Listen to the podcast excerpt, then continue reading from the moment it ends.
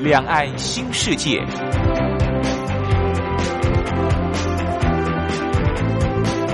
这是一个让您打开视野、胸怀两岸、放眼全球的云端世界。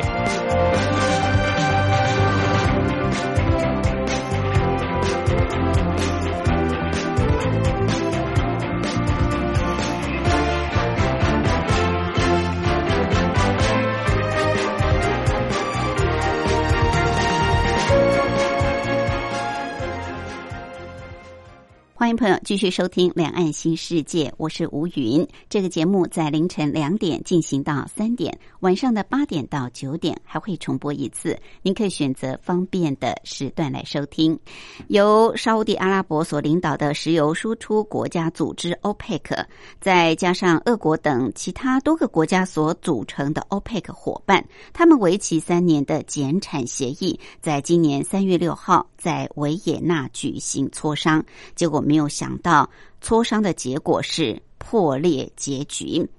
而随即也就引爆了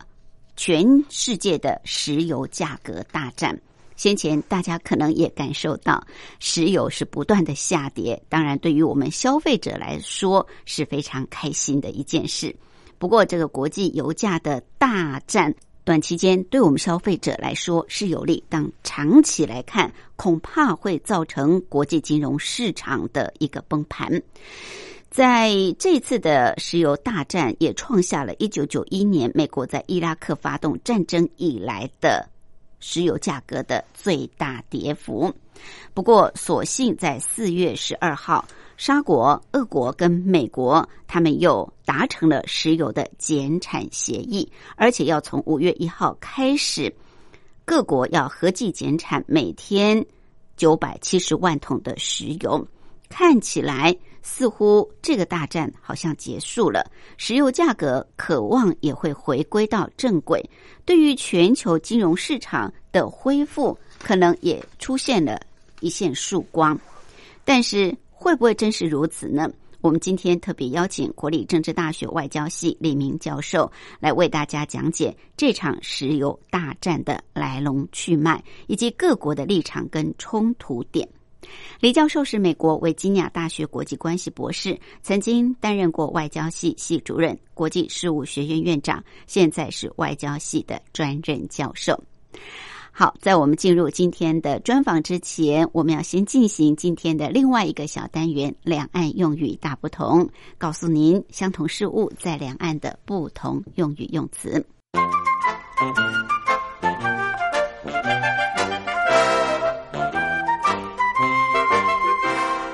两岸用语大不同。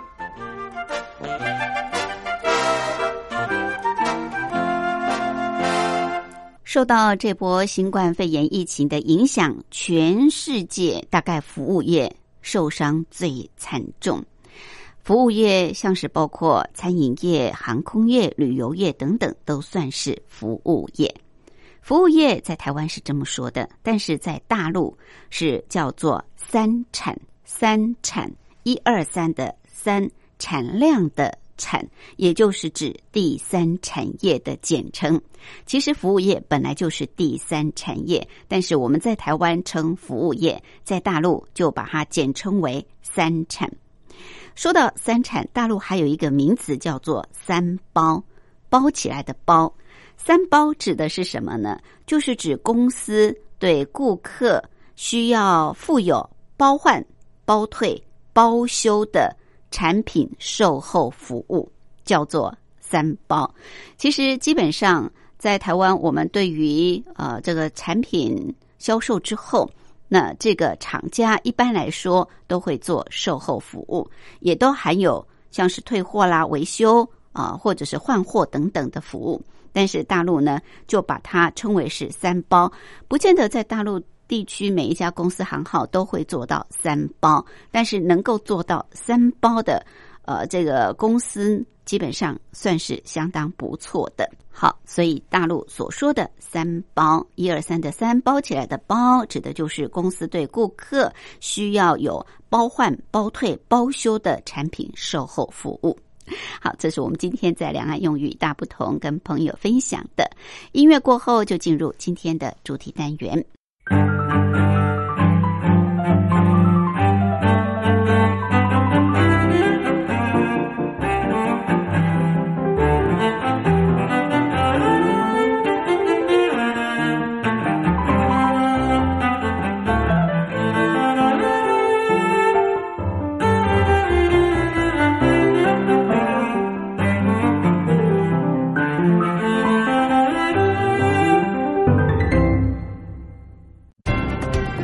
话说两岸。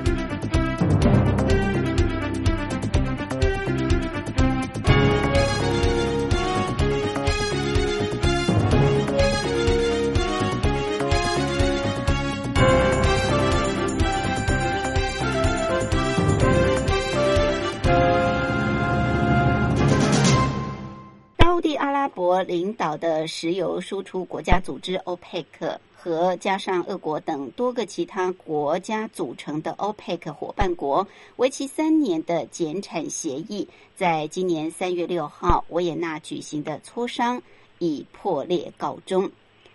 沙地阿拉伯的回应是即刻大幅的削减石油出口价格，没想到结果引起了石油的价格大战。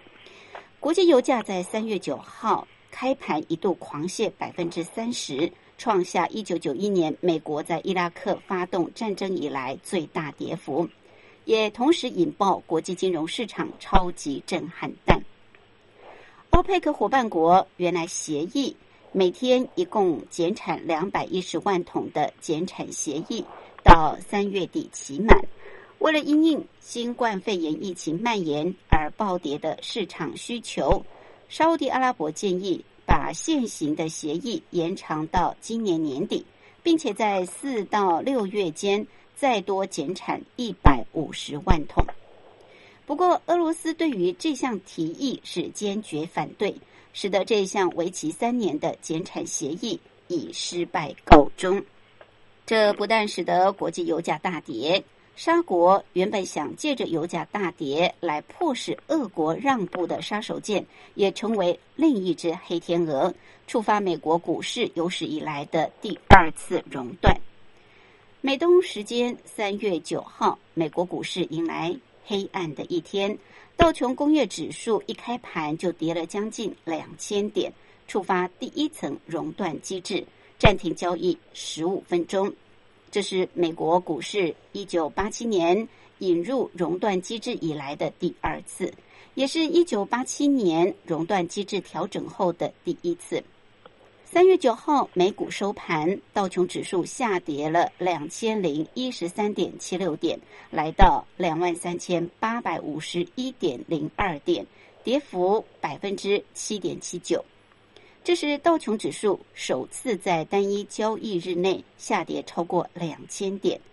而纳斯达克指数也下跌六百二十四点九四点，来到七千九百五十点六八点，跌幅百分之七点三。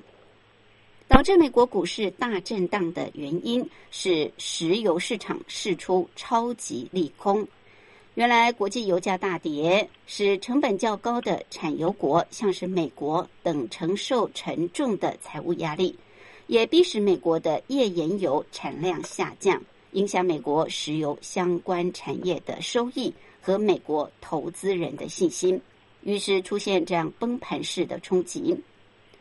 不过，就在四月十二号。沙国、俄国跟美国却又是奇迹式的达成了石油减产协议。从五月一号开始，各国合计减产每天九百七十万桶石油，石油大战终于结束，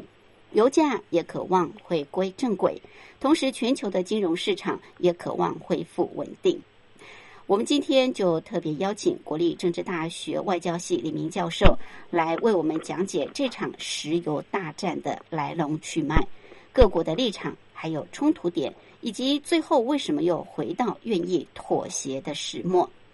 李教授是美国维吉尼亚大学国际关系博士，曾经担任过外交系系主任、国际事务学院院长，现在是外交系的专任教授。教授好，主持人好，各位亲爱的朋友们，大家好。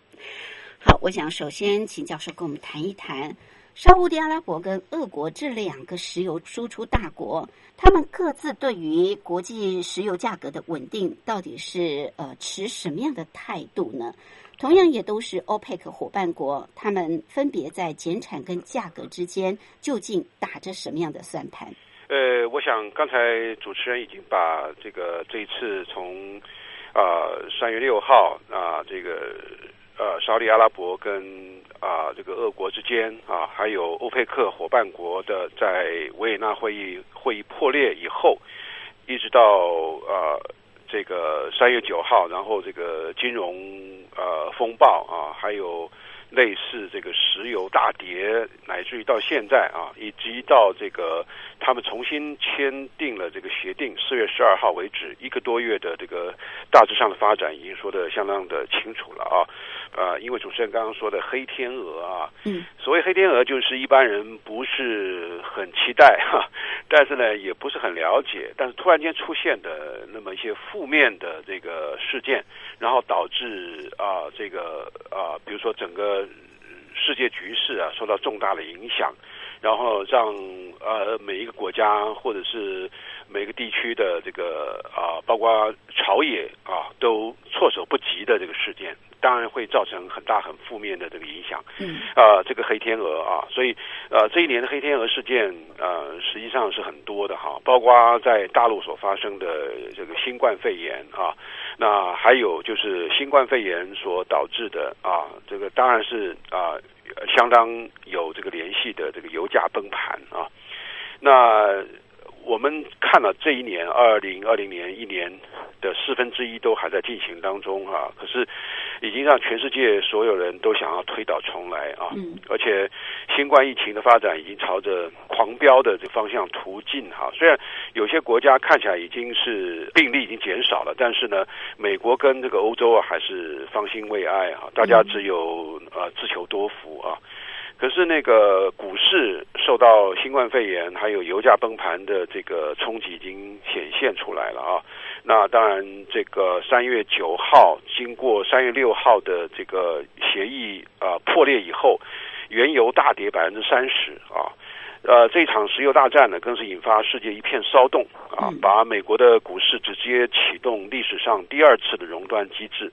然后各国家都疯狂救市。呃，好景不长啊，再隔一段时间有第二次熔断，然后并且蔓延全球，那股市啊，这个一片哀嚎之声啊。呃，当然啊，这里面啊，就是看到了两个石油的输出大国啊，沙地阿拉伯跟俄罗斯，他们的这个谈判的失败，以这个世界的呃油价和世界的股市来作为牺牲品啊。大陆有位朋友啊，写了那么一则这个评论啊，说，沙特阿拉伯跟俄罗斯石油大战背后啊，当然目标是很多，其中有一个目标还居然是美国啊，美国的页岩油啊，是那个俄国想要处心积虑要要要去打击。那沙特阿拉伯跟美国虽然是盟国呢，但沙特阿拉伯的这个做法等于是向全世界秀肌肉。啊，所谓秀肌肉的意思就是说，呃，要告诉大家沙地是很强的啊，那么不容易被打倒的，那么它可以经得起俄国的攻击啊。沙地就是整个减产计划的总设计师了哈。嗯嗯。过去三年啊，那就是依靠这个减产计划哈，国际油价才没有大跌啊。所谓减产，就是说不要。不要一天生产很多，啊，免得这个油哈它的供需失调。嗯，那如果供给比需求的多，那当然油价就会下跌；如果供给的少，需求的多的话，油价是必定上扬啊。所以这个过去三年，那沙利阿拉伯的努力就是靠减产计划。但是呢，俄罗斯拒绝啊这样的一个呃说法跟做法啊，因为俄罗斯总是总是认为说啊不能够光靠减产。俄罗斯的石油公司发言人啊呃就表示说，减产来拉抬油价哈啊这个事情是很笨的一个做法。嗯，从俄罗斯角度的呃来看的话，减产协议是毫无意义的哈。他说我们。把廉价的阿拉伯跟这个俄罗斯的石油从自己的市场完全撤出，为昂贵的美国页岩油呃让步，并且提供页岩油啊它的生产效率跟好的销售渠道，让竞争的对手销量完全取代我们啊这个沙国跟俄国的这个石油，这个是受虐狂的这个做法啊。嗯，所以俄国说他其实他认为呃有更好的方法来维持大量的低价石油，但是要靠体质改善啊，嗯体质改善，而不是靠这个呃石油降价。那面对俄罗斯的这个顽强的态度哈、那沙国当然就不愿意单方面去减产了啊。那为了要报复俄国，拒绝减产，加入减产的行列，那当然就是以这个大幅降低官定的售油价格啊，嗯来跟这个俄国来进行这个斗争啊。那沙国认为自己的底气很够啊。嗯哼呃，虽然这个举措主要是针对俄罗斯，但同样也对俄罗斯的盟友啊，比如说像委内瑞拉跟跟这个伊朗，甚至于美国的石油公司造成破坏性的影响。是那当然就是啊、大家看跌啊、这个石油，看跌石油以后呢，美国的这个页岩油啊，它的这个生产成本比较高对啊。那如果是沙国跟俄国的油的看跌的话，那美国的这个呃这个油业的的这些的呃工会组织，还有这些投资大众，他们都会认为啊、美国的页岩油会跌入一个无止境的一个低价，会让呃美国的这个石油业哈会受到极大的这个损伤。由于信心不足哈，所以才会啊造成这个等于是说这个股市崩盘。嗯所以整个的一个发展的一个局势啊，就是呃，总的一句话就是呃，新冠肺炎让全世界的交通、旅游还有各个方方面面的这个事业都受到很严重的冲击。比如说，我们都知道人跟人之间的这个呃联系少了，那么国际旅游也少了，甚至于国内的旅游也少了。油的需求量就就能一直减少当中啊，嗯在减少当中的话，这个油价就一直跌，因为它不可能再上扬，对不对？嗯所以从这样子的一个呃方向来看的话，确实是新冠肺炎跟油价的崩盘有某种啊、这个联系的一个关系。嗯嗯那么只不过是这个俄罗斯跟沙利阿拉伯他们两个国家都在秀肌肉。嗯嗯那秀肌肉的话呢，当然是以美国啊、还有这个欧洲的的股市啊，来作为啊、受到伤害的这个对象。是，这是我们啊、目前看到的这个，嗯就是说一般的发展。是，所以从教授刚刚的分析来看，那么过去长期以来，可能沙烏地阿拉伯跟俄罗斯彼此对于怎么样能够来稳定我油价或者拉抬油价有不同的看法。是那沙烏地阿拉伯认为就是要减产啊，减产来拉抬这个油价，但是俄国不同意，俄国认为应该改善体制。只是这一次新冠肺炎刚好成为一个引爆点啊，让他们对于呃彼此的一些立场跟态度，在这个时候完全展现出来啊。不过我们知道，过去长期国际的油价基本上都是由 OPEC 这个石油输出国组织来决定嘛。那到底呃，就是 OPEC 这个石油输出国家组织当时成立的目的是什么？这个国际组织成员分别代表着哪些基于不同的区域跟立场的成员，以及他们在国际经济上所扮演的角色？呃，当然，呃，石油的分配哈，嗯，或者分布哈，都是在全世界是非常不均的啊。是，呃，我们知道，呃像中东啊，还有这个靠近赤道的某一些国家，在这个拉丁美洲的话，就是像那个墨西哥、委内瑞拉哈等等，还有苏利兰这些国家都有石油，但储量不多。中东的这个国家，当然是有人说哈、这个是阿拉必应了啊，嗯等于是他们是沙漠啊，可是呢，这个沙漠底下却是呃蕴藏丰富的石油，所以呢，呃，上帝或者阿拉呢也没有亏待他们，所以呃，这个石油的分布是非常不均匀的啊。那所以呢，有了石油的话，就等于是啊、为工业发展呢，那么创造了很大的利基。谁有了石油的话，谁就在呃这个工业的这个努力方面呢，有比较好的前景。呃，但石油呢也是一种武器嗯啊，谁有石油的话，谁就能够给呃比较缺乏石油的国家啊造成某种啊形式的这个诱惑或者压力。所谓诱惑呢，就是说靠石油来增进彼此的关系啊，或者是减价来表示友谊。那表示敌对的话，就是给对方呃石油减产，或者不给石油，或者是呃他卖卖石油给对方的时候故意加价，让这个对方啊要这个花很多的钱啊。那么这个是石油是既然也是一个武器呢，所以在啊比如说一九六五年，这个由这个伊朗、伊拉克、科威特、沙特阿拉伯跟委内瑞拉这个五个国家哈。呃，为了应对这个英美所主导的所谓啊 G7 啊，他们这个七个国家所联合的跨国石油公司，那并且维护这个石油一个稳定的这个收入，那成立一个政府间的组织，就叫做欧佩克，它的总部是设在那个奥地利的维也纳，所以还记得呃三月六号是在维也纳开会，主要的道理在这儿。到呃去年为止，呃，它一共有十三个成员国啊。那十三个成员国呢，在全球的石油产量啊，大概是占百分之四十四，占全球呃这个石油储量的百分之七十三。这个各位可以看到，储量百分之七十三呢，这个超过了一大半都在那个几个国家，使得这个欧佩克可以对全球的原油价格产生重大的这个影响啊。嗯，那欧佩克。它存在的这个主要的既定的使命啊，根据它的官方的说法是，呃，协调统一成员国的石油政策跟价格，确保石油市场的稳定，来确保这个为石油消费国提供有效的经济而稳定的石油供应。但是呢，也为产油国提供适度的尊重和稳定的收入，为投资在石油行业的资本提供公平的回报。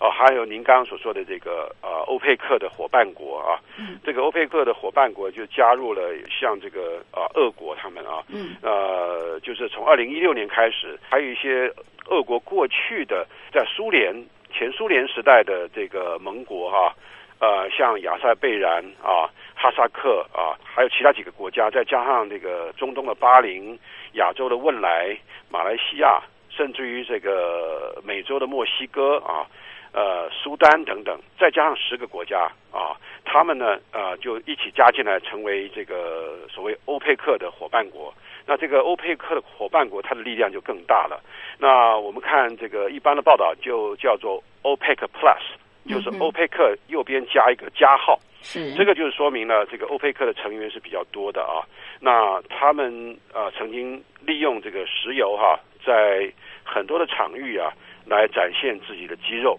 啊，展现自己的力量，那么来主导，呃，让这个油价一方面不能够随意波动，而且不能够随便的降价，啊，那么影响他们的收成。但是呢，靠着这个的话，就必须要啊，常常的这个联系或者是开开国际会议，那必要的时候来进行减产。嗯嗯嗯，是。好，所以他们也各自有他们的目的，就对了啊。刚刚教授说，他们经常会透过会议来达成一些协议，不过有时候这个协议还是没有办法满足各方的利益的时候，就会有冲突了，国际油价就会不稳定了。呃，刚刚教授也特别提到啊，就是石油它是一个重要的能源，可是它有时候也会被当成是武器哦，尤其是关键的武器，影响世界。究竟怎么影响世界？还有在最近的这场石油大战当中，到底沙地阿拉伯跟俄国各自有哪些优势跟劣势？我们待会儿在休息过后进一步来请教李教授。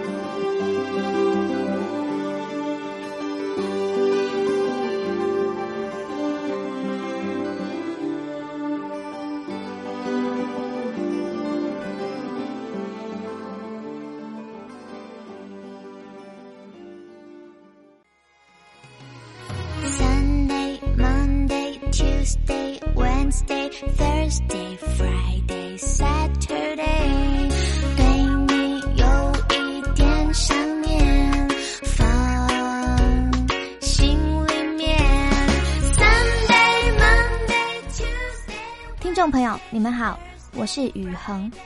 深呼吸，你会发现 everything's fine。收听光华之声的节目，你也可以找到 happy day 的理由。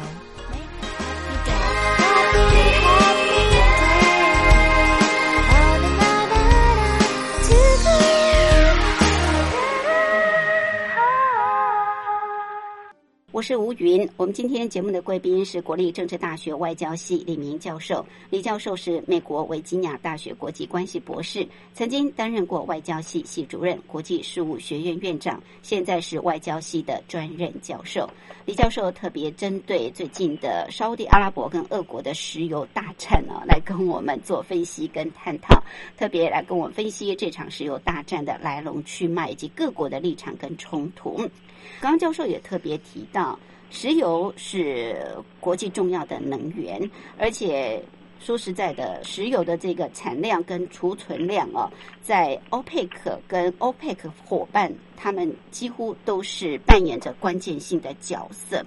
那石油，您刚刚也特别提到，它也可能是一项关键的武器，可以在适当的时候来运用。究竟石油在国际之间？它如何被当成武器？它又怎么样的来影响这个世界，尤其是国际的经济呢？我们说过了，这个石油的蕴藏是非常不平均、不均衡的。嗯，有些国家有很多，有些国家是没有。那除非不要工业化，否则的话，要工业化，要让机器推动的话，就一定要有油。所以呢，就造成了这个石油输出国家组织这个欧佩克为首的这些石油呃生产国就非常的这个具有优势啊。那没有油的那些国家就具有劣势，而且没有没有油的这些国家必须要每年花大把的银子去买这个这个油。呃，我们如果还记得的话，就是刚刚讲过，在一九六零年代之初啊，啊、在一九六五年啊。呃，欧佩克就已经成立了啊，刚好赶上了这个第一次的石油危机啊。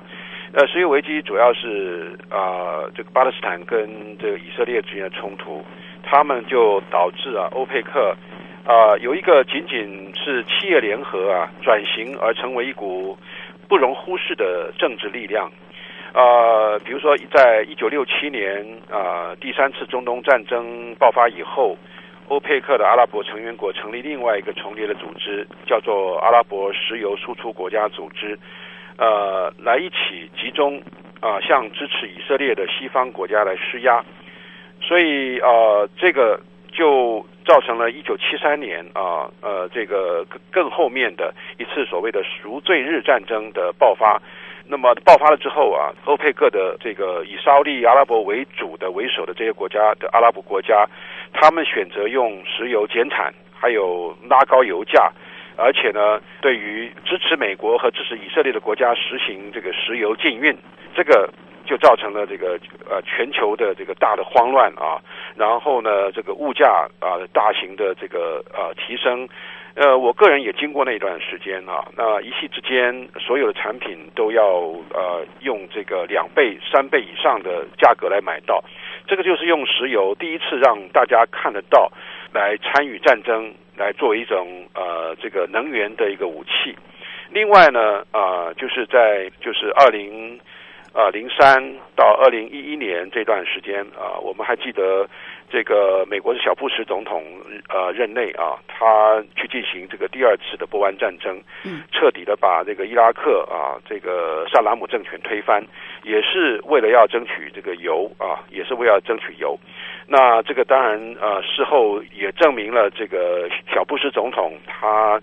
啊、向世界所说的啊，这个呃所谓萨达姆政权，他要被推翻的理由有很多都是这个借口，嗯但是这也说明了这个油是非常重要的这个资源。那美国为了要啊、获取这个这个这个重要的资源，他不惜来发动一场第二次的这个所谓的波湾战争。另外呢，就是在二零一四年到二零一七年产量过剩了以后啊，使得这个呃欧佩克的一些国家，他们就在一起呃商定了怎么样去减产啊，并且怎么样去维护这个啊、石油价格的这个稳定啊。三年的这个时间确实是有一有一段业绩，但是呢，我们最近碰到的就是二零二零年三月，沙特阿拉伯跟这个俄罗斯两个国家对于这个要不要减产出现了局域啊，出现了这个非常大的这个意见不同，所以呢，就用这个石油来进行所谓的价格战。是。呃，进行价格战，就是那么有一个说要减产，有一个不减产，那么弄到最后，沙特阿拉伯的一个做法就是不减产，但是呢，呃，强烈的这个方式来降低油价，希望能够来压迫啊这个俄罗斯让步，但是俄罗斯也不让，所以呢，这个就引发了我们刚才所说的这个就是呃全球的油价大幅的下跌。居然在三月九号，油价下跌了二十四百分点啊，然后到了四月十号啊之后呢，啊双方才觉得有一些缓和，那么必须要达到一个共识。四月十二号终于达成了一个新的协定，是所以这个整个的过程来看啊，石油确实是一个非常有用的这个武器，但是呢，这个也说明了什么一件事情呢？就是沙特阿拉伯跟俄罗斯都是在石油方面的可以算是超级强权啊。嗯可这个超级强权有一点像神仙了、哈，嗯神仙打架的话是凡人遭殃啊对。而这场由沙国跟跟这个俄国所掀起的石油价格战呢、不但让这个全球经济雪上加霜，也让两个国家自己的经济发展也脚步放缓了。嗯，刚刚教授特别提到啊，这个石油大国沙特阿拉伯跟这个俄国打起仗来呢，是全世界都遭殃。但是我们也知道，美国一直认为是美国优先，美国第一，美国才是超级强国。所以美国当然也不能够在这个石油这项这么重要的能源方面来缺席，甚至也希望扮演重要的角色。所以美国就大量的去开发页岩油。可是对于沙烏地阿拉伯或俄国，他们怎么敢示弱呢？他们不甘心示弱，所以我们知道，在二零一年底的时候，沙国曾经呃企图要利用低油价来扼杀刚刚起步的在国际原油市场冒出头的美国页岩油，所以那个时候它也突然大规模的增产啊，最后还是导致国际油价一泻千里。但是这几年美国好像又熬过来了，那这一路可以看得出来，就是沙国还蛮私心自用的。那美国怎么走过来的呢？呃，当然，这个美国的页岩油哈、呃，是一种新的这个生产方式所发展出来的。呃，好像有呃很多人都会觉得这是一个呃，就是美国在科技发展啊，呃，足以呃战胜啊、呃、这个传统的啊、呃、石油的开采，而同时呢，页岩油啊，这个是一直啊、呃、可以让大家啊、呃、寄以厚望啊，嗯。而不再让这个全球，包括这些美国、日本、欧洲这些已开发国家哈、都要呃受到这个阿拉伯世界的气啊，嗯。或者受到欧佩克的这个牵制，所以呢，一直对页岩油啊有一种高度的期望啊。呃，可是页岩油的呃发展是这样子啊，它的这个啊、的科技呃比较集中，但是呢，呃，科技集中的话，也说明了它是一个呃，就资本啊、跟科技呃密集的一种工业所那个开采出来的这个重要能源。呃，页岩油，换句话说，刚才的一个说法就是说，开采成本是比较高的。呃，相对呃，这个俄国跟沙利阿拉伯他们开采这个石油，啊，每一桶它原来可以卖到六七十，那么有的时候啊、拉高的话可以高达一百美元。呃，但是呢，它的呃两个国家沙利阿拉伯跟俄国开采石油的这个成本是很低的，对，啊、大概只有十块钱美元。嗯嗯换句话说，卖了七十八十，卖了一百，可是它可以就立刻赚了大概七八十美元之多啊，所以它是这个等于是一本万利的这个事情。嗯那页岩油呃刚刚起步，而且呢，它在探勘的时候也比较呃需要时间，而且也不是那么容易的那个探勘，因为页岩油它的这个呃储量啊并不是那么的多，而且它也并不是那么的的那个集中，它也是很分散的。对，所以美国把那个钻井的那个成本本来是希望啊、那个降低，开采石油的时候呢能够加多它的产量，希望能够啊、呃维持每一桶的成本是二十块美元嗯啊，呃，但是也不见得如意啊。换句话说，欧佩克如果把这个石油每桶定在五十五块到六十五块美元之间的话，那美国呢就会呃有比较多的这个收入啊。嗯那可是呢，如果说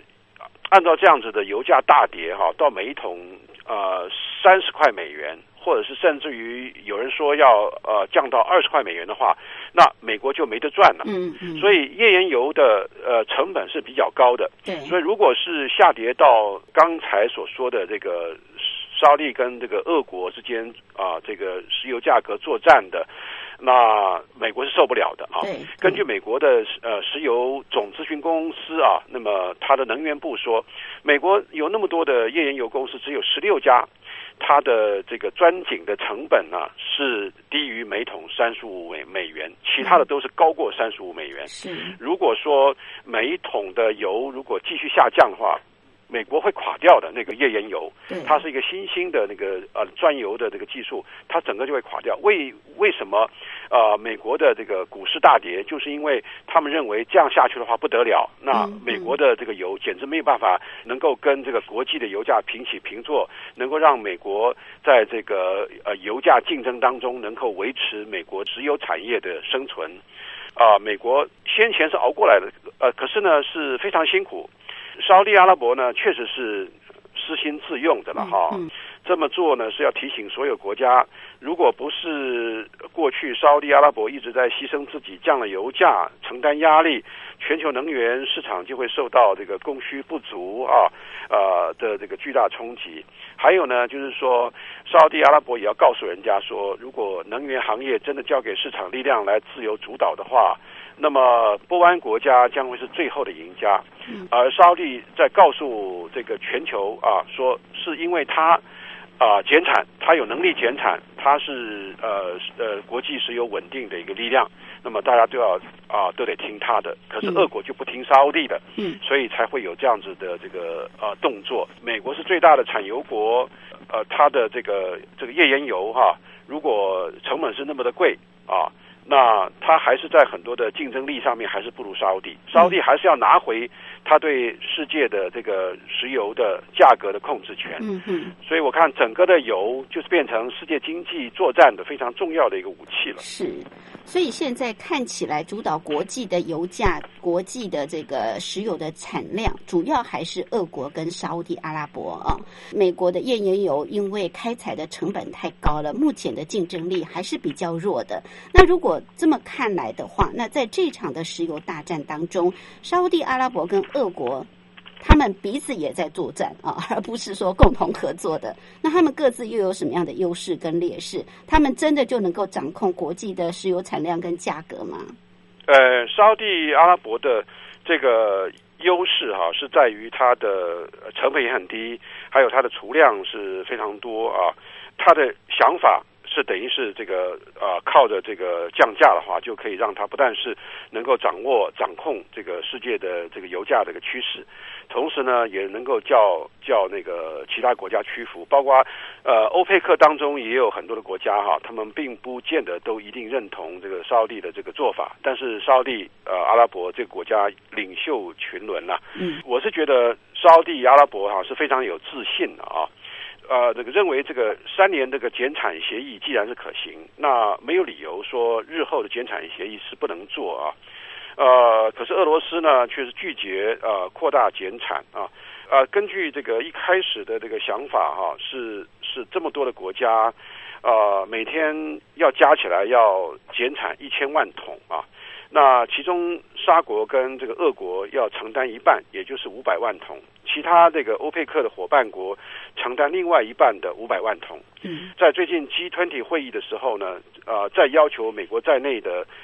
呃非欧佩克啊、呃伙伴国家承诺，他们也要啊、这个减产五百万桶，所以这样子加起来的话，呃，就可以每天减产一共是一千五百万桶。可是这个如意算盘哈、不见得每个国家都会听沙地的指挥。嗯所以呢，沙地就是啊、用这种啊、砍价的自杀式的这个方法，逼俄罗斯重返谈判桌啊。嗯哼，它的盟友也也比较多啊，啊、也是它的一个优势。那么，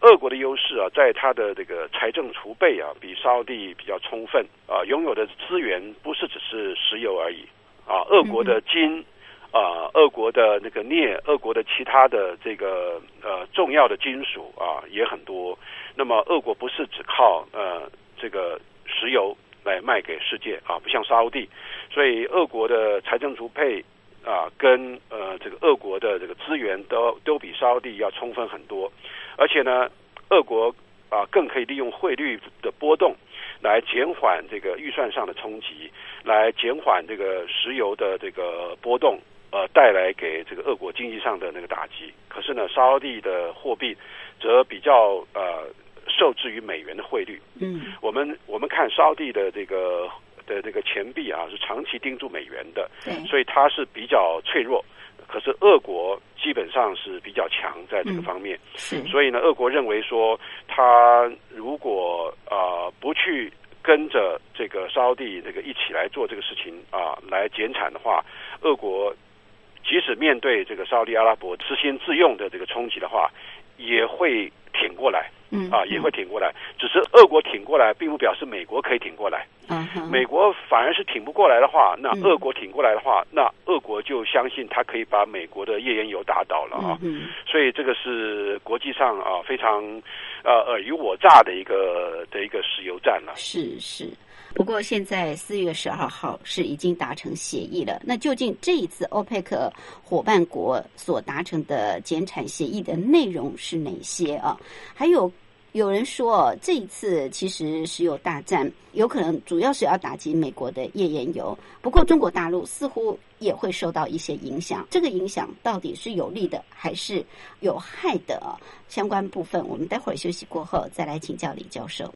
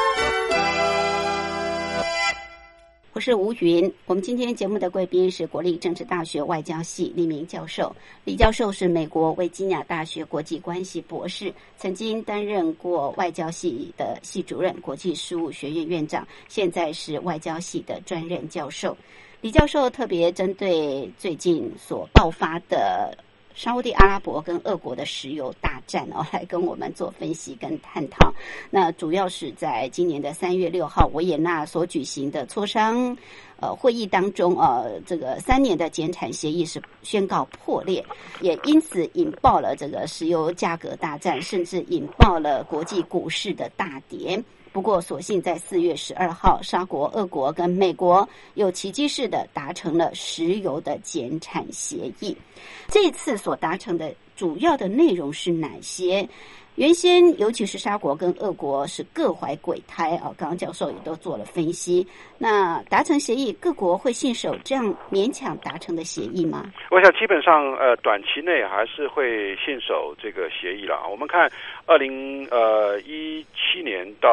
二零呃二零年这个三年呢、他们都能够做到啊，所以至少可以维持个两三年啊。那否则的话，彼此都会在受到呃更多的这个伤害啊。刚才说的这个四月十二号的新的协议，就是还是沙地他的领头啊。那沙地的想法是这个这个欧佩克的这个伙伴国，刚才说了啊，就是最理想的的一个情况是每天承诺要减产一千万桶，那呃一直要到二零二二年的四月份啊、所以换句话说是两年啊。嗯那刚才讲了，就是沙地跟这个俄国承担啊、这个一半，呃这一半是五百万桶，那沙国跟俄国各要承担多少？那么日后两国再去做就是双边的这个协商。那另外呢，啊、就是欧佩克的伙伴国的成员承担另外一半的这个五百万桶。如果说再加上美国在内的一些不是欧佩克产油国，刚刚讲了，就是他们也承担五百万桶。理想性的就是每天可以减产一千五百万桶，可是美国并不答应。美国美国认为这样子的一个做法是让美国的民众他的呃生活水准呃这个无限下跌，再加上现在的这个啊、美国也要考量，他每天都要维持七千七百万桶的油的储备量啊，因为美国是全球大国，无论是经济、政治、军事上面，尤其是军事上的大国，它必须要有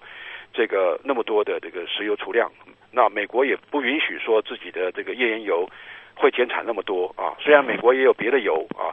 呃，另外就是墨西哥呢，也被指定要减产四十万桶啊，但是墨西哥说自己也呃只能够减产十万桶的能力啊，再减产多的话，他说他没有办法维持他的他的这个财政啊。嗯那美国这个川普这个时候就介入了哈，就是说他愿意帮忙。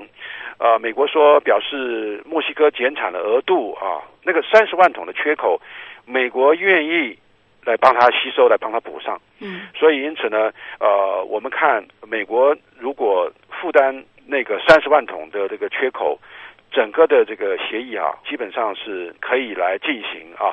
呃，至少是呃在短时间之内的话是可以进行。那俄国同意了，沙国也同意的话，那么就基本上可以让它运作一段时间。是至于运作多久的话，我们不见得啊、呃能够呃完全预估，但是基本上这个石油减产协议啊、呃那么通过了以后，油价渴望是稳定的，嗯而且同时也有助于稳定全球的金融市场。嗯嗯那分析师一般预估啊，未来油价将长期维持在四十美元一桶左右。嗯那虽然油价产业啊，全世界都可以松一口气，但是产业界仍认为啊，这个未来中小型公司将迎来一波合并或收购的这个趋势。那美国的经济看起来，川普虽然是自信满满哈，但是呢，呃呃，因为受到疫情的影响，美国的经济今年也会走弱。嗯那全球也都会走弱。嗯另外，彭博呃咨询公司的这个说法说，石油减产的协议呃看来是很好啊，呃各国都努力在维持，但是他们认为啊、呃这个不见得会持续很久嗯啊、不见得会持续很久。是这个俄国也是一个重要的一个关键。俄国认为他这一次在石油大战里面是输给了这个沙烏地，嗯俄国心怀这个这个这个怨恨，他到底未来是不是能够听从欧佩克这个伙伴国整体的这个建议，还在未定之天。嗯，OK。不过也有人说，这次沙国跟俄国的石油大战是项庄舞剑，志在沛公，主要就是要打击美国的页岩油。另外就是这次的石油大战。也有提到，就是对于中国大陆的影响有两派的说法啊，一说是有利的，一说是有害的。教授你怎么看？呃，确实啊，这个项庄舞剑，志在沛公啊，这个说法是甚嚣尘上了啊，因为呃呃，比如说。美国的页岩油啊，虽然才开始没多久啊，可是呃页岩油的这个数量如果增加，而且它的这个成本如果继续降低的话，确实是给中东国家那个传统的呃呃这个石油输出国或生产国造成压力啊。到目前为止，沙特阿拉伯跟俄国还是全球最大的这个输出国，因为美国虽然是生产国是很重要，但美国要用的很多，所以在相当时间之内啊，沙利跟这个俄国还是拥有优势，而且会对美国的的这个页岩油哈、会产生很大的这个压力啊。那美国也不会省油啊啊，美国呃当然也会更加的努力啊，来啊降低它的成本，来维持看能不能啊找到日后啊能够因应这个沙国跟俄国所共同来给啊美国页岩油所造成的这个伤害。对于中国大陆是有害还是有益啊？其实这个有呃从不同的角度来看啊，就是说石油的价格维持平稳的话，当然是最适当的一个处理了。因为这样的话，呃，刚刚讲过啊，石油的价格稳定，然后呃，国际的经济秩序也能够呃维持稳定，不会大起大落，也不会造成这个股市的崩盘，或者是影响到。呃，全世界的股市啊，这个全世界的股市啊，都相互冲击的啊。我们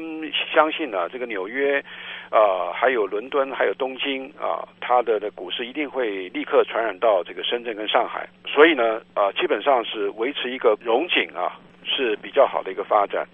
如果油价持续的下跌啊，那表示说这个沙特阿拉伯跟这个俄国啊，或者甚至于美国之间，他们依然是有很多的这个问题还是没有解决啊，那还是有继续有冲突。呃，后市啊不会看好的话，大家都会担心说这样子一个四月十二号所成立的这个协议到底能够再持续多久？似乎看起来中国大陆依然是比较能够经得起考验，而且基本上不在这个石油降价或者是竞争的漩涡里头，所以大家会看好中国大陆是一个国际上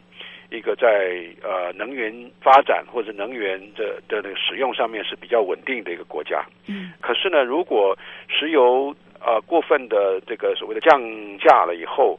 那么全球的这个经济啊依然不会有好转，这个也可能会对大陆会造成不利的一些呃影响的因素，比如说这些啊、欧美国家，包括中东的国家，他们呃财政方面就会受到很大的这个打击啊，他们不会有那么多的呃闲钱啊，不会有那么多的这个资金来购买啊来自于中国大陆生产的东西，嗯。啊，因为大陆是一个很重要的这个呃生产国啊，它是全世界的工厂啊，它当然也是全世界的消费市场，不过最主要的是全世界的工厂。那大陆要做这国际贸易，它当然是非常希望啊、依然是透过自由贸易的一个方式，来把自己的生产货品推向全世界各个角落。啊、如果说在这个呃股市不稳定，然后石油价格继续降，我相信这个在那个日后啊、进行国际贸易的时候会有比较负面的影响啊、就是说对大陆的出口会有比较大的这个限制啊。嗯嗯所以我想，对于这个中国大陆可以说是啊既喜亦忧啊啊嗯，也有喜的部分，也有忧的部分。其实我们要看说，这个欧佩克呃跟他的伙伴国未来是不是能够继续把这个新的这个协议能够能够进行贯彻啊。嗯我们也希望这个新的这个协议能够持续的比较久一些，而不是立刻又被打破。因为再打破的话哈、再重聚起来再谈呢、恐怕呃会更加的困难。嗯嗯，OK，嗯好。非常感谢国立政治大学外交系李明教授。李教授是美国维吉尼亚大学国际关系博士，曾经担任过外交系系主任、国际事务学院院长。今天特别针对最近所爆发的沙烏地阿拉伯跟俄国的石油大战而导致石油油价大跌这个议题哦，来跟我们做这么深入的分析跟探讨。谢谢教授。谢谢主持人的邀请，也谢谢各位听众的收听。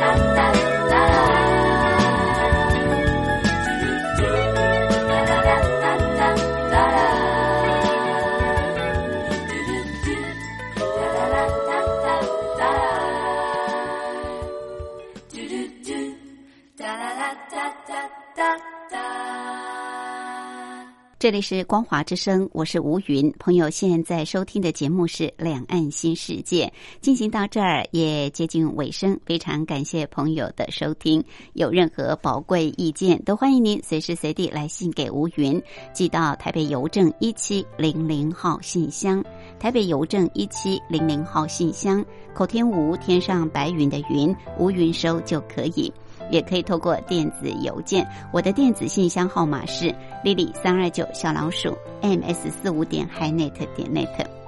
节目最后，祝福您拥有愉快的休假日，我们下次空中再会，拜拜。